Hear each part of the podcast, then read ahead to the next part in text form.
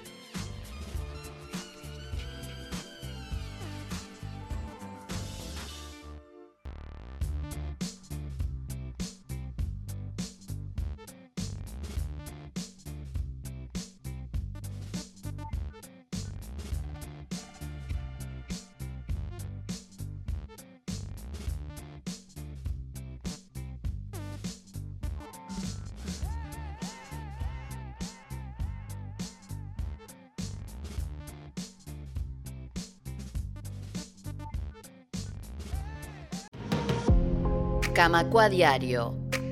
Un resumen informativo para terminar el día.